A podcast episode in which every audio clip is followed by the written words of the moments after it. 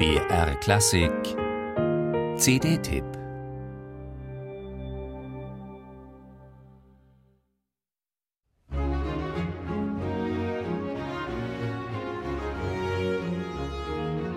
Mit seidig weichem Schmelz hebt sie an, diese Missa Divi Xaverii, mit einem Klang, der einen von Anfang an in seinen Bann zieht.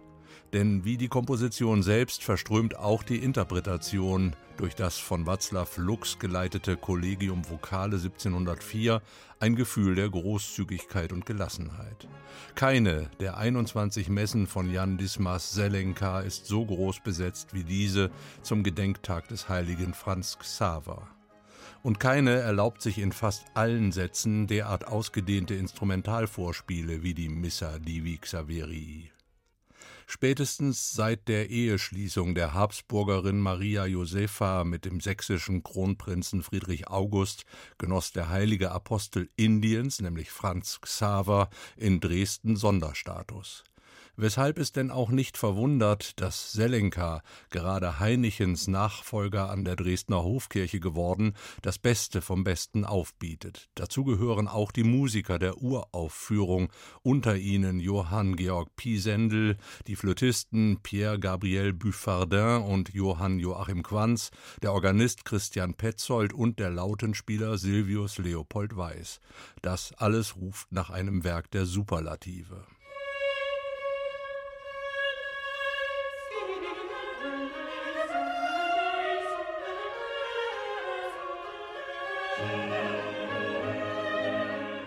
Das Ineinander von Solisten, Chor und Instrumenten ist bei dieser Messe äußerst kunstvoll gestaltet. Diese durch und durch dichte Struktur wird noch verstärkt durch thematische Querverbindungen, wie zum Beispiel zwischen erstem und zweitem Kyrie. Václav Lux und seine Musiker bieten all das in eher antipompöser Haltung dar, äußerst differenziert und geradezu leichtfüßig. Dies resultiert zum einen aus den verwendeten historischen Instrumenten, zum anderen aus einer entsprechend kleinen Besetzung sowohl des Chores wie auch des Orchesters. Und alle Vokalsolisten wie die Sopranistin Hanna Blaschikowa kommen aus den Reihen des 17-köpfigen Chores.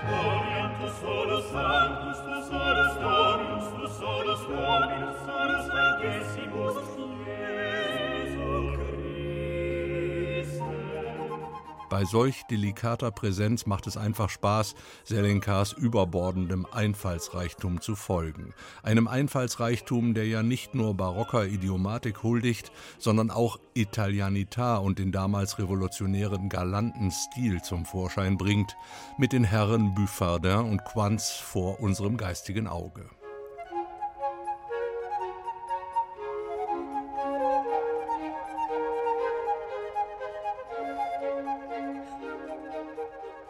Ein pastorales Schäferstündchen inmitten einer feierlichen Messe.